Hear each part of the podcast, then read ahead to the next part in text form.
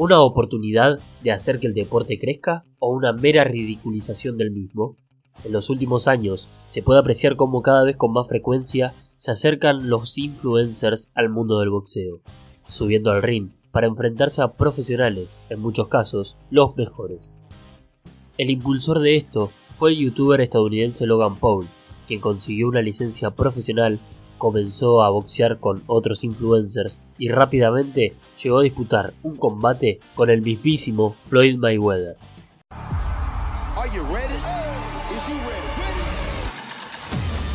Un gigante del boxeo. La estrella de las redes sociales.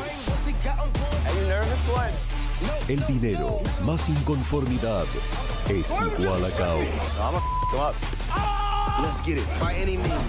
Mayweather versus Paul. 6 de junio por ESPN. Esta pelea, a pesar de su bajo nivel en lo que a box respecta, tiene un punto clave para explicar el porqué de todo esto, y es la recaudación monetaria que obtuvo el evento. Se estima que Floyd ganó aproximadamente unos 60 millones de dólares, mientras que el youtuber obtuvo 14.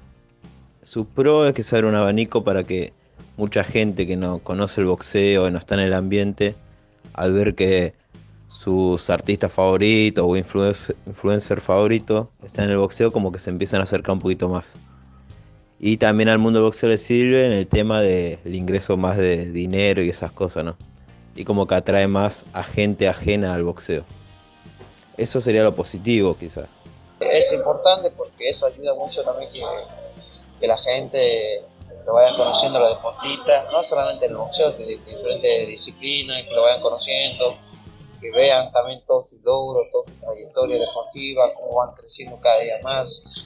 Eh, y también es fundamental eso para el boxeo porque cada boxeador necesita también eh, la fomentación de, las redes sociales, del periodismo, de, la televisión para que, para que la gente lo conozca, para que la gente sepa toda la trayectoria de, la vida del deportista.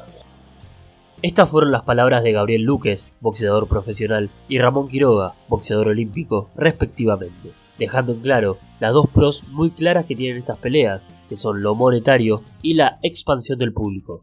Pero volviendo a la disputa entre Mayweather y Logan, se puede discutir este segundo punto, ya que las visualizaciones no fueron las esperadas, y llegaron tan solo a la mitad de lo especulado, quedando en el puesto 25 en el ranking histórico de los eventos en los que hay que pagar por ver. Ahora, vamos a hablar de las contras. Sin dudas, la primera de ellas es el riesgo que sufre la integridad física de cualquier persona común que decide enfrentarse a un profesional. Otra de ellas es la banalización que sufre el deporte con estos combates. Muchas veces al meter esta gente en el mundo del boxeo, los eventos parecen más un circo que un evento serio de boxeo. El boxeo siempre fue un, deporte serio y, y, cada vez hay espectáculos que parecen más un circo que, una vela de boxeo. Nuevamente escuchamos a Gabriel Luques, pero hay algo más allá de todo eso, y César Cuenca, boxeador profesional, nos lo dice con mucha certeza.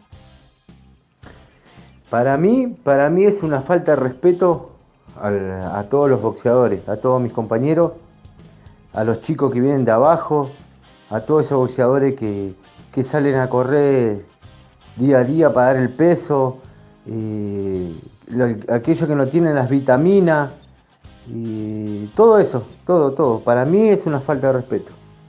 El deporte no deja de ser un espectáculo y teniendo claro sus pros y contras, es evidente que esto va a seguir creciendo. Esperemos que a la larga el boxeo no pierda su esencia.